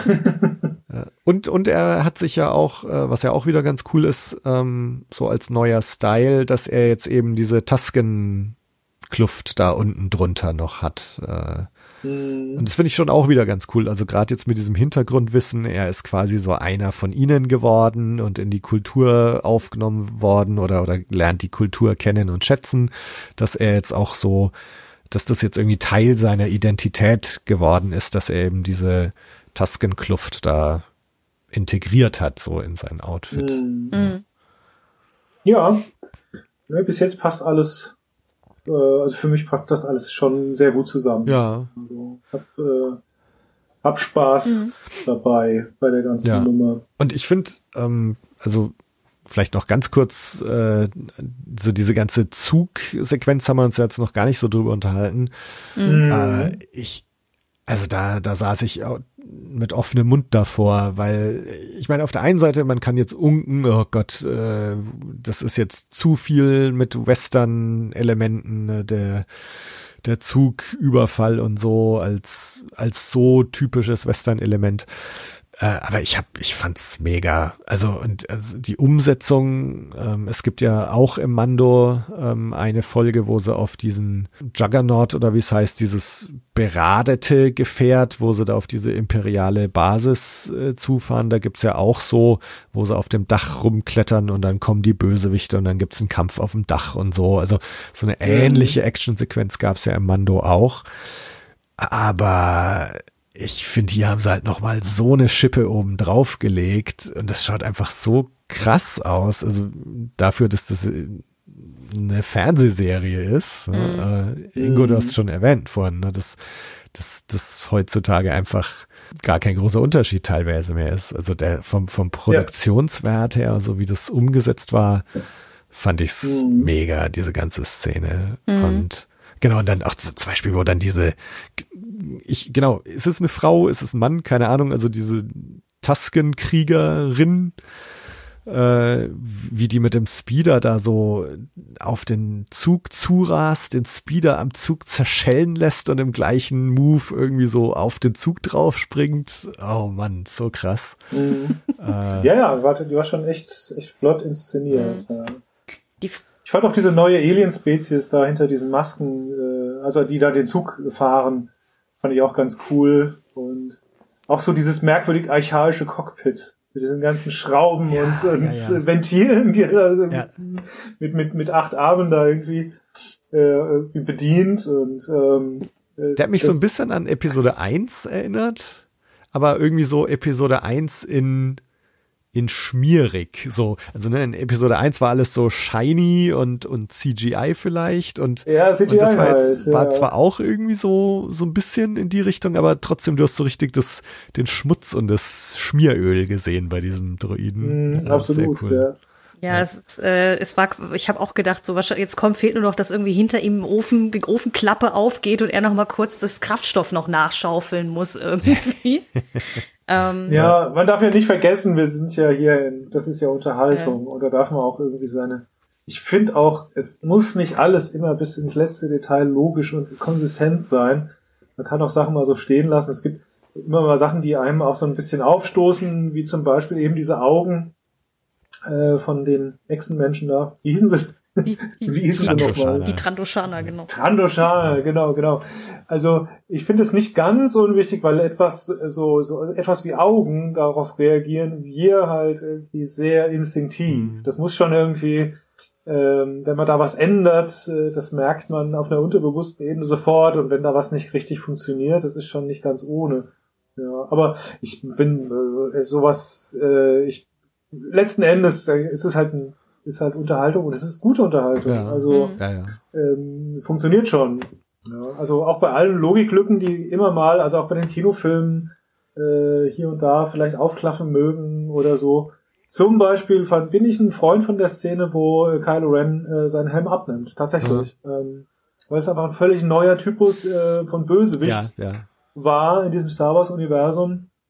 Mhm. Äh, weil ich kann mich erinnern, ich habe den auch im Kino gesehen und da gab's halt auch Gelächter mhm. teilweise. Also so, so ein komisches Überraschtes, so, was ist das denn für einer, ja? so, ähm, ähm, und äh, insofern, ich fand aber das genau richtig. Ja. Äh, diese Form von Bösewicht, der halt äh, wirkt wie ein, wie ein Kind, aber halt diese Reife halt einfach nicht hat und einfach über so immense Power verfügt, aber sie eigentlich auch nicht so richtig kontrollieren kann und was ihn deswegen halt noch gefährlicher ja. eigentlich macht der so völlig impulsiv ist, ein bisschen kindsköpfig und so und wütend und pubertär und äh, aber halt diese gewaltige Macht ja. halt dabei hat.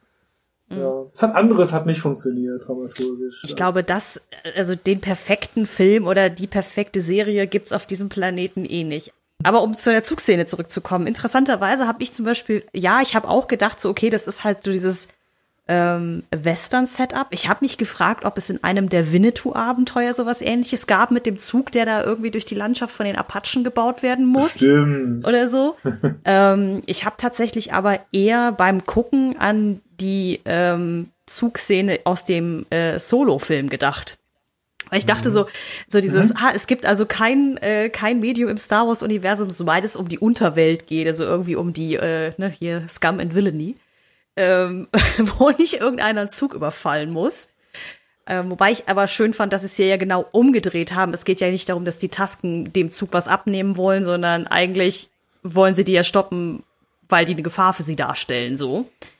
Ähm, dementsprechend, ja, und es war halt einfach wirklich extrem gut inszeniert. Es, es sah auch stellenweise aus, als ob es wehgetan hätte am Set. Also da gibt's ja irgendwie eine Stelle, wo, ähm, wo Boba Fett ja irgendwie so an der Seite noch so schön runterfällt und auf so einem Seitenteil von dem Zug ah. da irgendwie landet, wo ich auch dachte so, ah, das, das sieht, das sieht nach Prellung aus. also, das ja, finde ich immer schön. Das ist schon alles echt gut, Stunts auch, mhm. ja, ja, also auf jeden Fall.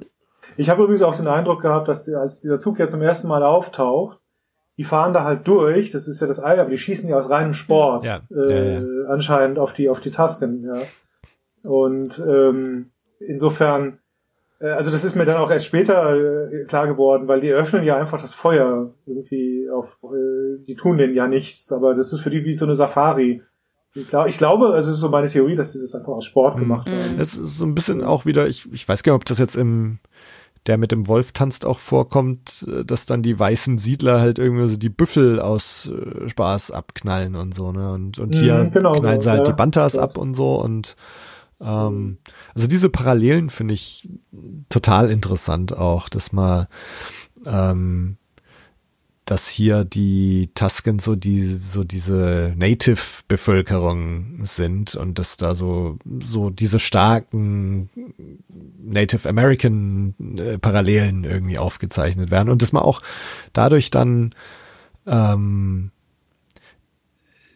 tatsächlich auch so die Filme aus mit ganz neuen Augen sehen kann. Ne? Also also erstens sind es halt nicht so die blöden Wilden, sondern ne, eine Kultur. Es sind die Ureinwohner, äh, die da mhm. die die die da ihr Leben führen wollen. Äh, und und letztendlich sind äh, Onkel Owen und Tante Beru halt Siedler auf auf einem Land, was eigentlich nicht ihnen gehört. Und ähm, mhm äh, und, und dann Anakin äh, schlachtete sie alle ab äh, wie Tiere ähm, und, und irgendwie so, man hat sie halt bisher auch so eigentlich fast nur aus dieser Perspektive gesehen, dass das halt die, die Wilden sind, so sehr animalisch und so. Und deswegen, ich, ich finde es total cool, was da gerade äh, so passiert mit den Tusken. Mhm.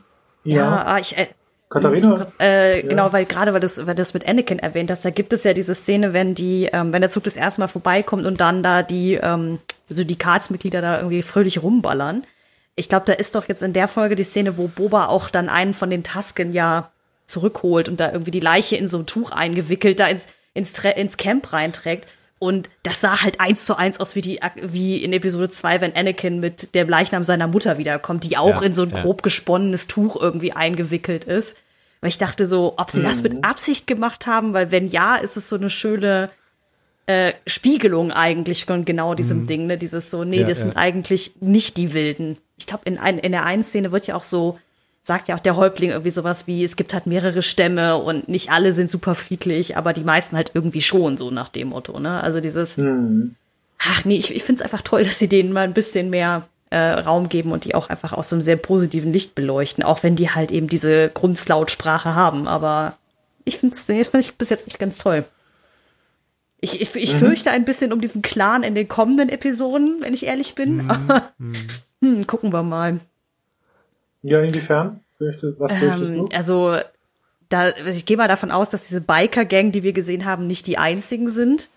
Und wenn jetzt da Ja. die, äh, also diese, diese Aliens auf dem Zug, wenn die halt zu irgendeinem größeren Syndikat gehören, also ich könnte mir vorstellen, dass da vielleicht noch der ein oder andere Trupp vorbeischaut und die einfach mal platt machen möchte. So. Also einfach Mhm. nur aus, äh, oh, ihr habt euch gewehrt und jetzt fahren wir mal die großen Geschütze auf. Ja, aber er hat ja keine, äh, er hat ja nie, also Boba hat ja jetzt keine zusätzlichen Leute da ermordet, sondern hat gesagt, äh, geht, äh, geht hier in die Richtung, bei Sonnenuntergang kommt Mhm. er zur Stadt und hier kriegt hier auch noch jeder so eine schwarze Melone, äh, damit ihr das auch überlebt und so. Ähm, äh, es könnten aber natürlich, äh, die haben ja darauf hingewiesen und gesagt, naja, wir liefern ja hier Mhm. Zeug aus und wenn das jetzt nicht stattfindet, dann zieht ihr den Zorn von noch einem Oberchef Ja. irgendwie auf euch. Also da kommt, da kann durchaus was Ja. passieren. Aber ich denke also, dass diese Fisch-Aliens, ähm, dass das jetzt eher Verbündete vielleicht werden. Also irgendwie vielleicht auch so eine Connection, die sich später irgendwie auszahlen Mhm. wird. Ja. Sofern, Hm, Das wäre halt spannend zu sehen, ja. ja, Ja, ich bin gespannt. Also es sind, das ist das Pike-Syndikat. Und diese Aliens sind die Pikes und die, die hatten wir tatsächlich auch schon im Solo-Film gesehen. Äh, Im im Solo-Film Mhm. gehen sie ja Echt? tatsächlich Okay. zu den äh, Minen von Kessel.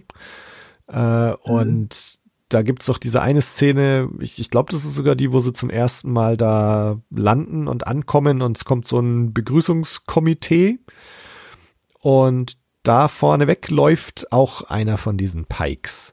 Also das Ah. heißt, diese, diese Pikes, äh, die sind tatsächlich irgendwie in diesem Spice-Business. Und ähm, das heißt also, steckt da jetzt schon so ein größeres äh, Drogensyndikat irgendwie noch dahinter. Ah, Und stimmt. da könnte ich mir eben schon vorstellen, dass, also vielleicht sind jetzt diese Leute, die er hat gehen lassen an Bord des Zuges, dass die ihm freundlich gestimmt sind, aber das Syndikat, so die obersten Bosse, die sind wahrscheinlich nicht so begeistert. Von daher könnte ich mir schon vorstellen, dass das auch noch so ein, tatsächlich ein, ein größerer Konflikt wird, dass da jetzt halt die, die Antagonisten, auf der einen Seite gibt's halt die zwei Hutten, Mhm. äh, das, das Syndikat da, das Pike-Syndikat. Also mal sehen.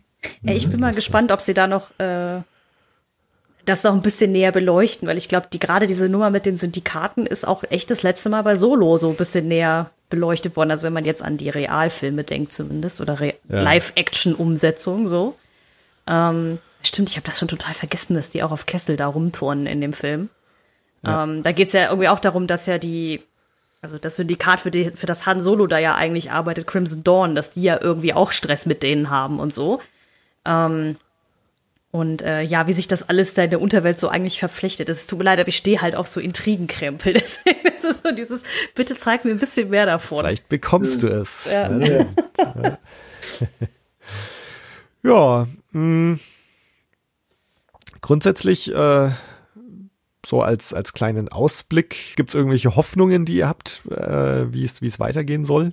äh, bei Boba Fett, die Weiterentwicklung. Mhm. Ähm, ja, ähm, ich bin gespannt, also wie, wie Katharina eben gesagt hat, was, was jetzt noch weiter äh, kommen wird und was für Syndikate und Gangs. Es ist ja so einiges so angestoßen, ja. Also Ja. es sind ja auch so, ähm, es sind ja so kleine, also wie gesagt, das mit den Javas äh, fand ich irgendwie kurz spannend, irgendwie, vor allem halt auch, als ich den Abspann halt gesehen habe, dass ich so, ach, das sind ja Javas und so und ähm, also so einiges, ähm, was vorher so Background äh, Stuff, also als Staffage einfach war, ja, wurde halt einfach das war, um die Szene zu bereichern, äh, wird halt jetzt äh, näher beleuchtet. Und ähm, wenn das gut gemacht ist, also wie jetzt bei den Tusken, was mir sehr gefallen hat, ähm, und wie ihr auch gesagt habt, mehr Aliens. Finde ich gut. Hm, ja, ja, ja. die sind toll, die sind gut gemacht. Also Ja. Da hat sich so, so viel getan, jetzt auch so im Design und in dieser Glaubwürdigkeit. Es wirkt alles sehr, sehr greifbar und, und physikalisch und ähm, ja, ja, das hat mir, hat mir gefallen. Ich brauche gar nicht so, ich brauche keine Lichtschwerter. Äh, Raumschlachten hatten wir jetzt auch schon genug und äh, jetzt auch mit äh, High Republic soll das ja auch ein bisschen mehr in die Fantasy-Richtung gehen, so wie was ich so sehe irgendwie. Da geht's zwar um die Jedi und so, aber es wird, glaube ich, mehr mehr am Boden spielen, glaube ich, und mehr so einen archaischen äh, Fantasy, nicht mehr so Hightech, weniger Imperium, mehr ähm, Ethnie und Kultur Ja, und ja. genau sowas. Mhm. Ähm, warum nicht? Also ich stehe auf die Western, diesen Western-Anstrich, den mag ich gern irgendwie bei den Mandalorien, äh, Mandalore-Sachen. Ähm, es soll ja auch ein Kenobi, eine Kenobi-Serie geben. Mhm. Ja? Ja. Also da werden sie sich das Jedi-Zeug dann für andere Sachen Da- aufheben. Das stimmt. Da werden sie wahrscheinlich dann zwar auch wieder auf Tatooine sein. Wahrscheinlich haben sie deswegen auch mehr Aber- Geld in das Set für Morse Espa gesteckt oder so. Das wird Ja, zumindest, zumindest als alter Mann wird er dann ja ins Exil gehen und dann auf Tatooine Mhm. äh, sein Dasein fristen. Aber wie lange das ist, äh, ja wohl Ja, schon eine Weile. Aber Ja, ich, na, er macht sich ja, also zumindest am Ende von Episode 3 gibt er ja Luke bei Owen und Beru ab. mhm, genau. Äh, ja, und Leia bei diesem äh, genau. Organer, Ja, bei, dem, ja. bei dem Senatoren da. Ähm, Aber ob er dann gleich ins Eremitentum geht, ja, das glaube ich ja nicht. wahrscheinlich, Nö, hat schon noch ein paar Abenteuer. Und, Das, äh, das die- denke ich ja, sonst wird es wahrscheinlich Ja. die Serie nicht geben. Ja, er ist ja genau. jetzt noch in seinen besten Jahren und Ja. äh, äh, also da habe ich auch, also da habe ich auch ein paar Erwartungen, ehrlich gesagt, weil ich fand äh, Ewan McGregor gut. Ja. Rolle. Ich fand eine gute Besetzung. total. Ähm, ich fand auch, äh, ich bin auch ein Freund tatsächlich von Hayden Christensen, also der also hat nur leider gegen eine schwache äh, Charakterentwicklung angespielt. Ich glaube, das ist gar kein schlechter Schauspieler und es hätte echt eine gute Sache werden können, aber ich, da war einfach in den ganzen ersten, ersten drei Filmen war zu wenig Charakter, zu wenig Seele, zu viel Politik und Intrige, zu viel Großes. Ja, ich, Der- ich weiß gar nicht, wenn das äh, irgendeiner hat das mal zu mir gesagt, von wegen, wenn der, wenn der ähm, Titel, also der Text am Anfang des Films schon anfängt mit während eines Steuerdisputs, dann weißt du schon, dass die Langeweile losgeht. Ich glaube, das ist ja irgendwie in Episode 1 so über einen Streit mit den Handelsrouten oder die Besteuerung von Handelsrouten oder irgend so Kram. Ja, Dieses so, oh Gott, ja, das klingt schon Warum? nach Langeweile. Ja, warum, warum? Zu viel, zu viel. Ähm, aber ja, ich äh, schließe mich dir aber an sich auch an. Also es, ähm, es ist super viel angestoßen. Ich bin gespannt, wie sie die Elemente verwenden. Ich finde es auch schön, dass es jetzt wieder so ein bisschen da unten am Boden sozusagen spielt und weniger so auf der galaktisch-politischen Bühne. Ähm, Ich finde auch eben, dass gerade die Serie so ein bisschen ähm, dann Raum hat, wieder Dinge so, ich sag mal, zu mystifizieren, weil irgendwie gerade Episode 1, 2 und 3 haben ja alles, was mit den Jedi zu tun hatte, komplett entzaubert eigentlich. Und auch die Clone Wars und so weiter. Ähm, so, was halt bei Obi-Wan noch irgendwie so, ja, der große Orden der Jedi, die früher die Hüter des Friedens waren und so. Und dann äh, hast du dann einfach eben Episode 1 bis 3 die absolute, den absoluten Jedi-Overkill die ganze Zeit. Ja. Ähm, also jetzt hier halt wirklich wieder ein bisschen in diese Fantasy wirklich eher reinzugehen, dieses so, ich finde es halt sehr anregend darüber, auch wenn es komplett fiktional ist, aber dieses, ähm, wie zum Beispiel eben ein grünes Tatooine mal ausgesehen haben mag, also und was davon halt übrig geblieben ist und so weiter. Ich finde, das ist einfach, das, das ist das, was ich halt an Märchenerzählungen und an Fantasy generell schön finde. Und hier haben sie ein bisschen Raum dafür, deswegen, ähm, ja, also ich bin gespannt, was der nächste Mittwoch bringt. Ah. Ja, es ist eine spannende Frage, ob sich das Ganze mehr so in so eine äh, mehr in Richtung Western oder vielleicht ob es doch so ein bisschen der Pate wird, vielleicht Ja. bei, Ja. bei, bei Boa Fett, ne? Ja, es, es, es, es hat halt auch diese japanischen Shogun-Anklänge zum Teil, ne? Dieses so, ob er da jetzt so der, der, der Gro kriegerische Großfürst da auf Tatooine irgendwie wird, ne? Aber schauen wir mal. Ja. Was sagst du Ja, denn, also Tobi? ich, ich find's, äh, ich find's irgendwie schön, dass man jetzt noch gar nicht weiß, wo es hingeht. Ähm, Und ähm, gleichzeitig, also ich, ich habe gerade so ein bisschen das Gefühl, dass mir das ganze Ding insgesamt sogar besser gefallen wird als Mandalorian. Und was hoffe ich? Ich hoffe, dass man ein bisschen mehr von den Sandleuten noch zu sehen bekommt, weil mir das einfach total gefällt. Äh, ich hoffe, dass sie nicht so ein Cameo-Feuerwerk abfeuern, ne, das äh, jetzt bei Mando, dann ist Ahsoka aufgetaucht, dann taucht Luke am Schluss noch auf und ne, also äh, Thrawn wird erwähnt und also das, das darf gerne alles eine Nummer kleiner sein jetzt, also ähm, von mir aus müssen jetzt nicht weitere Cameos noch kommen, also sowas wie dieser äh, Black Chrysanthemum äh, Wookie, sowas, nur so kleine Cameos. Ja, Das- den kennt aber auch nicht jeder. Genau, genau. Weißt du? Ja. Ähm, aber also es äh, für mich, es muss jetzt nicht äh, Ahsoka wieder auftauchen oder es muss jetzt nicht Han Solo auftauchen oder so. Ähm, insofern kann das gerne alles so klein bleiben, wie es gerade ist. Ähm, mal sehen. Das einzige Cameo, das ich, glaube ich, äh, sinnvoll fände, eben auch im Zusammenhang der Geschichte, wäre einfach äh, hier Timothy Oliphant als Cobb Vant, wenn der noch mal auftauchen würde, so einfach damit die Serien miteinander verzahnt werden. Aber ich bräuchte die Cameos jetzt auch nicht. Also wie ich ja schon gesagt habe, man, also ich hätte gerne Lust, noch ein bisschen mehr auf der Jetzt-Ebene da über die Hutten noch mehr zu erfahren und dieses ganze Machtspielchen darum, wie wer da jetzt wen beeinflusst. Und ja, eben auch einmal zu gucken, wie geht's mit den Tasken weiter und welche Verstrickungen äh, warten da noch auf uns. Weil ich finde es auch ganz spannend. Ich könnte jetzt nicht sagen, ob sie diese zwei Zeitebenen bis zum Ende der Serie durchziehen. So. Oder ob sie jetzt irgendwie nach Folge drei äh, komplett in der Gegenwart bleiben. Das finde ich ist gerade noch nicht so richtig absehbar. Und irgendwie ist es aber auch ganz spannend, dass man nicht weiß, was man bekommt. Ja, ja. Zumal man auch nicht weiß, wie viel Zeit da genau dazwischen liegt. Das äh, Genau. weiß man ja auch noch nicht so richtig. ja. Weil er hat ja anscheinend, er, er übernachtet ja immer in seinem Heilungstank. Also er sieht ja in der Gegenwartsebene schon wieder recht restored aus. Also er hat keine, nicht mehr so viel Narben und so. ja.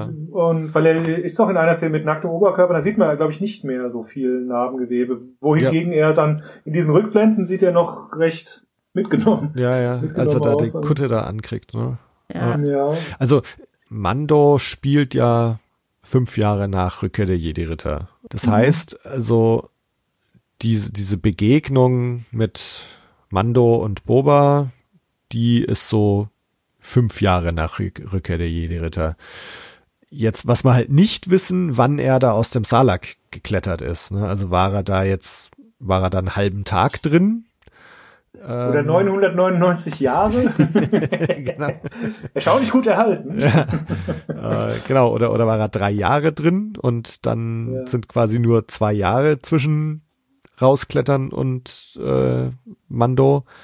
Ja. Ähm, also das, das wissen wir halt nicht. Ähm, Im Zweifelsfall, wenn er tatsächlich reingefallen ist, dann war er eine Nacht da im Magen drin und am nächsten Tag ist er rausgeklettert.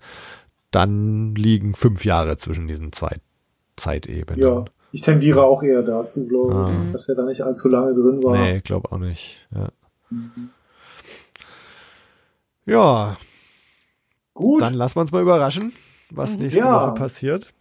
Ingo, wo findet man denn noch mehr von dir? Ja, ich bin äh, recht aktiv auf Facebook, Twitter und Instagram unterwegs äh, und versuche da, ich schaff's nicht immer, ich versuche da täglich irgendwie immer so ein kleines Update zu geben, ähm, was ich im Moment so äh, mache. Im Moment arbeite ich ausschließlich an dem fünften Buch, mittlerweile Malcolm Max, das auch schon angekündigt ist für nächstes Jahr, für nächsten Sommer. Äh, also offiziell zum 1. Juni, aber ich glaube, äh, bei Amazon zum Beispiel ist es schon für Mai angekündigt. Also Mitte Mai. Es ist ja immer da so ein bisschen Zwischenraum. Ähm, genau, also zum nächsten Erlangen Comic Festival wird es wohl da sein. Kommen bis jetzt ganz gut voran. Sieht alles gut aus. Bin im Zeitplan. Das ist im Moment so mein Hauptding. Also war ich jeden Tag. Das ist mein, mein Daily Job. Mhm. Kommst, Und, kommst du äh, dann nach Erlangen? Ja, ich hoffe doch. Das wäre cool, weil nämlich auch, äh, dann wird der zweite Band von den Chroniken Aha. auf Deutsch erscheinen bei Splitter. Das müsste dann auch schon da sein. Ähm, ja. Das ganze Star Wars-Ding, muss ich sagen, fehlt mir auch ein bisschen. Ah. Also ich habe sehr gemocht an diese. War eine angenehme Sache eigentlich, äh, daran zu haben. Es war nämlich oft stressig Ah, äh, und ich habe unfassbar viele, ich habe das mal irgendwie resümiert, ich habe unfassbar viele Seiten produziert in diesen vier Jahren. Also es ist wirklich echt da. Äh, aber es war auch, es war auch geil. Also ich habe halt im Moment überhaupt keine Zeit für, für Serie äh, Mhm. zu machen, weil das, das äh, beansprucht einen natürlich auch sehr stark, aber bin nicht ganz abgeneigt. Also wenn da sich ein, ein Slot ergeben würde und so, und einer fragt mich, hast du Bock mal wieder da ja. was zu machen? Ich wäre, glaube ich, dabei. Ich würde das machen. Hm. Ja, es war war schon echt ein großer, großer Spaß. Ich mag das. ja, das glaube ich. Ja, cool. ja, dann Star Wars. Hm. Ja, danke, dass du dir trotz der wenigen Zeit Zeit genommen hast. sehr gerne. Hat mir Spaß gemacht. Ja, Vielen danke. Dank für die Einladung. Danke gleichfalls. Und viel Erfolg vor allen Dingen dann äh, für die kommenden Wochen und Monate dann noch. Ja, Dankeschön. Wird schon werden.